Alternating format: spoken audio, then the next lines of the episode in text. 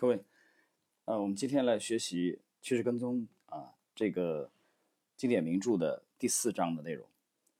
呃，第四章呢，实际上它主要是讲趋势跟踪啊历史上发生的一些重要的啊一些大事件。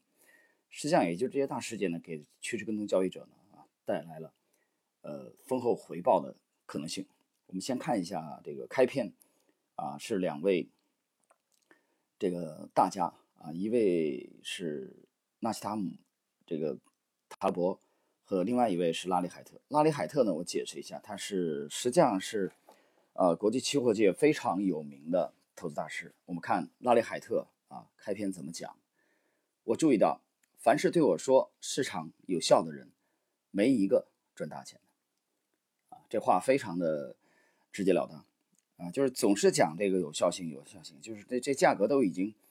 呃，充分的反映了市场的这个所有的信息啊，就是你你就放弃努力吧啊，不存在这个主动啊投资这一说。主动投资还有什么价值呢？啊，都已经完全包容消化了啊，是吧？都已经被充分定价，不存在这个相对低估的这个标的，对吧？那么这种情况下，所以拉里海特的观点啊，非常的鲜明。我们看第二个啊，纳西姆。塔勒伯，偶发事件总是不期而至，否则他们就不会出现。呃，进入本章的第一部分内容，要想领会趋势跟踪的效果，你必须看看伟大的趋势跟踪交易者们的绩效数据，才能理解他们为什么是我们这个时代的胜利者。本章将集中展示趋势跟踪交易者在零和博弈中赢得巨大利润的那些大事件。华尔街以事件频发而闻名，比如公司的倒闭、共同基金的破产、资金从获利者转移到亏损者，周而复始。但有趣的是，事后的真相分析中似乎总是看不到赢家的身影。总的来说，主流的新闻媒体都对亏损者比较感兴趣，公众受到新闻媒体的引导，同样只被亏损者的戏剧性事件所吸引。却忽略了有关赢家的有趣故事。偶尔，确实会出现一位像赫伯啊、柏林伯格这样的作家提出好问题来。每一次出现衍生品灾难的时候，我都有相同的疑问：如果巴林银行是输家，那么谁是赢家？如果奥伦奇郡是输家，谁是赢家？如果保洁公司是输家，谁是赢家？但是，赫伯、柏林伯格们。没有指出胜利者。金融领域的著名科研院校在寻找胜利者时同样力不从心。正如芝加哥大学的克里斯托夫·考普所感叹的：“这是零和博弈，每一个输家都对应着一个赢家，但你无法总是区分出谁是赢家。”重大的交易事件发生时，人们都知道损失流向了。某个地方，然而一旦真相被披露出来，他们就不那么想了。思考未知的事物不是令人愉快的。正如亚历山大·伊内臣所说：“退休基金托管人的骨子里依然存有恐惧。”在里森搞垮了巴林银行之后，巴林银行的破产很可能是当时最常被援引的衍生品灾难的范例了。期货市场被尼克里森当作玩零和博弈的工具。在里森买入日经指数期货时，其他人在日经指数上做空，并赚了大钱。确实有人用空头赚了许多钱，而里森却在做多头。本章稍后将有讨论。华尔街也许一直在通过错误的方式来看待这一问题。波士顿第一信贷的迈克尔·马布森和克里斯汀·巴斯赫德森指出，关于解释如何在突发事件中获利，传统的金融理论。显得苍白无力。投资活动的主要挑战之一就是应该指指如何利用那些具有重大影响的小概率事件。不幸的是，标准金融理论对这一问题没有给出回答。柏林伯格、考普和伊内臣、马布森所说的突发事件，正是趋势跟踪交易者获得巨大利润的来源。意外事件成就了比尔·邓恩、约翰·亨利和杰里·帕克的富有。格雷厄姆资本管理公司的总裁迈克尔·鲁勒从趋势跟踪的前景方面阐述了真相。他指出，市场参与者对经济形势的共识驱使市场往同一个方向前进。在这种共识下，如果发生什么重大事件，比如1998年8月的呃俄罗斯啊债务的这个这俩字儿我用拼音代替吧啊，否则搞不好又要被和谐，真是郁闷。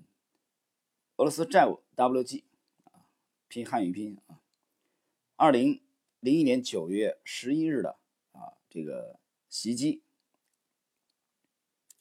二零零二年的企业啊会计丑闻等，将会加速现有的趋势发展。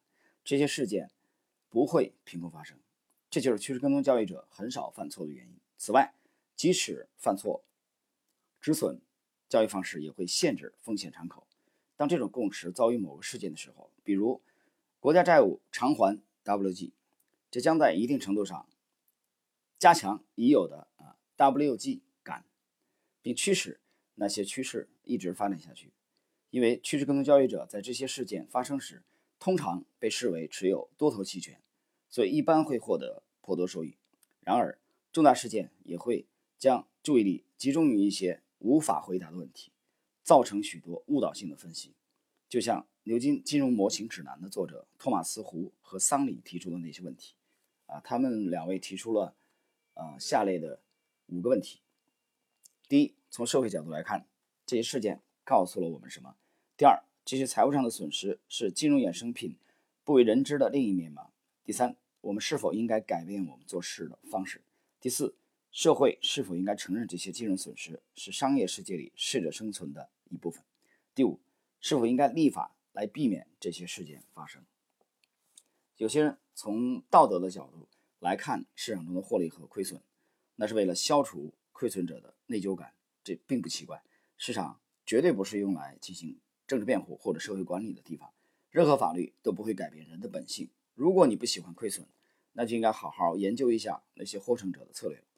一九九二年到两千零二年的股市泡沫。啊之间的股市泡沫，九八年长期资本管理公司啊 LTCM 的 WG，亚洲金融 WG，啊九五年的这个巴林银行以及德国金属股份有限公司等历史事件中，趋势跟踪交易者的绩效可以帮助我们回答一个问题：到底谁获利了？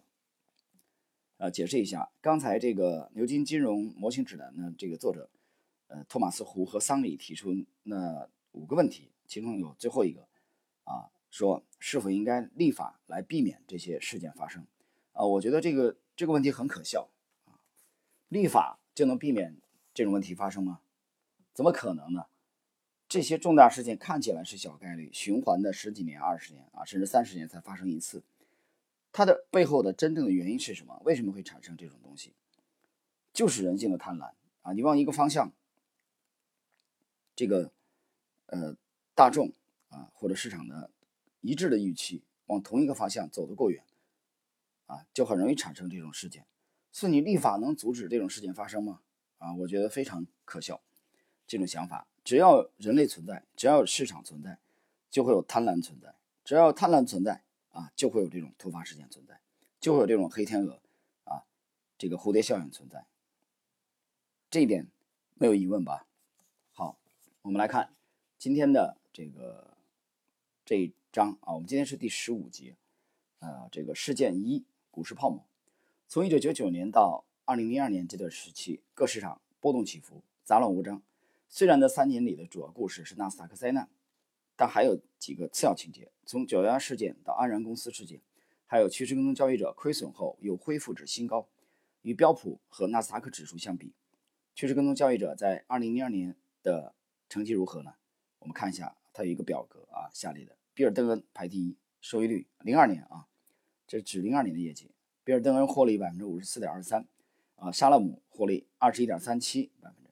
约翰·亨利排第三，啊不不，他不是按照这个，抱歉啊，不是按照这个，呃，收益率从大到小啊。约翰·亨利是百分之四十五点零六，杰里·帕克百分之十一点一零啊，这都是正的啊，正收益。这个吉姆·哈默。啊，这个人是埃德斯科塔的一个学生，他收益率是百分之十六点零六。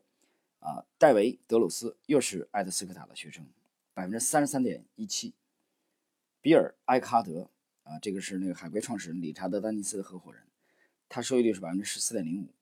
啊，莫瓦尼资本管理公司收益率百分之十九点三七。标普，标普这一年是下跌了百分之二十三点二七。纳斯达克下跌了百分之三十一点五三。道琼斯指数下跌了百分之十六点七六。啊，大家可以看到，至少单从这一年啊，比尔·邓恩呐、约翰·亨利，呃，这个戴维·德鲁斯啊，都取得了非常好的收益。这是市场啊下跌，三大三大指数啊都出现了暴跌，但是趋势跟踪交易者的这几位啊大师的收益率都非常的可观。好，我们继续来看啊，我们今天的呃最后一个小节的内容。这一小节的主题是下跌与恢复。趋势跟踪交易者在二两千年的大多数时间里处于痛苦的下跌状态。这也不是什么秘密了，在那一年的几个月中，他们的资产下跌得很厉害。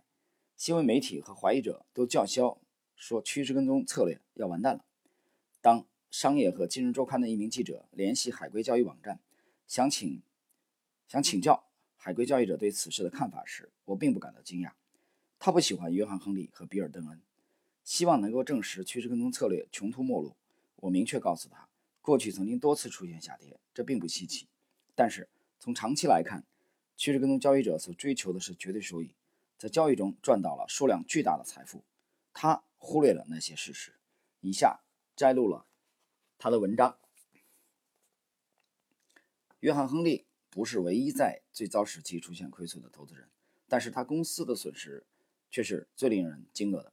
被称为金融和金属的基金公司受到重创，在一九九九年里下跌了百分之十八点七。亨利。被其对手称为我们行业的大卫金曼啊。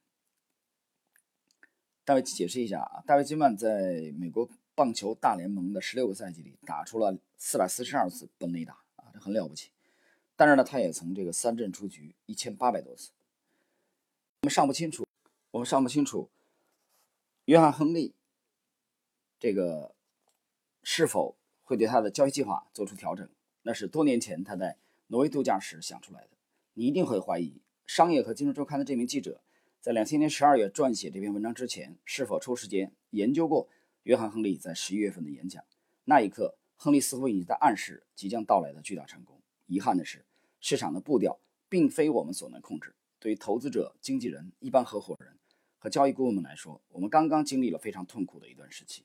每个人的情绪、心理和身体都受到下跌的影响，很容易让人想到事情再也不会好转了。然而，GWH 的经验告诉我们，在潮流逆转之前，情况看起来总是极其暗淡。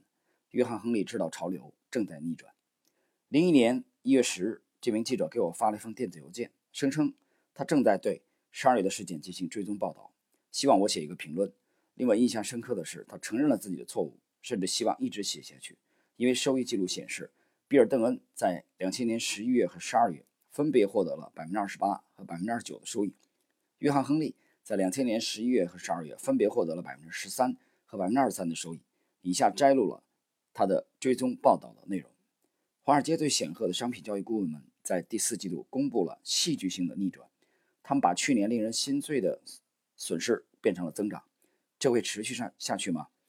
在十月到十二月期间，伴随着全球债券市场和石油及天然气价格上涨的趋势。商品交易顾问们获得了利润，同时欧元在十二月份稳步上升，外汇交易者有了巨大的收益。海归交易者网站的迈克尔·科威尔说：“对于这次反弹，没有什么好大惊小怪的。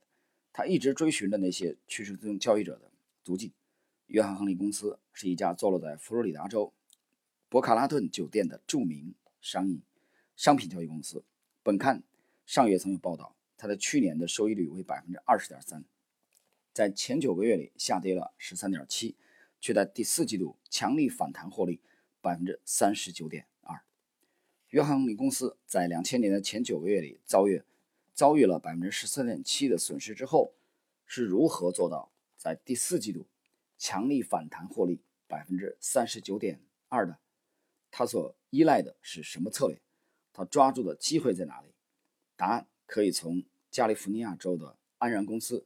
和天然气公司事件中找到，啊，这个安安然的这个事件啊破产，是当时震惊全球的事件。其实大家也已经啊猜到了，约翰·亨利就是在这里边啊，这个获得了巨大的收益，从而逆转了在当年前三个季度啊这个收益率不理想的状况。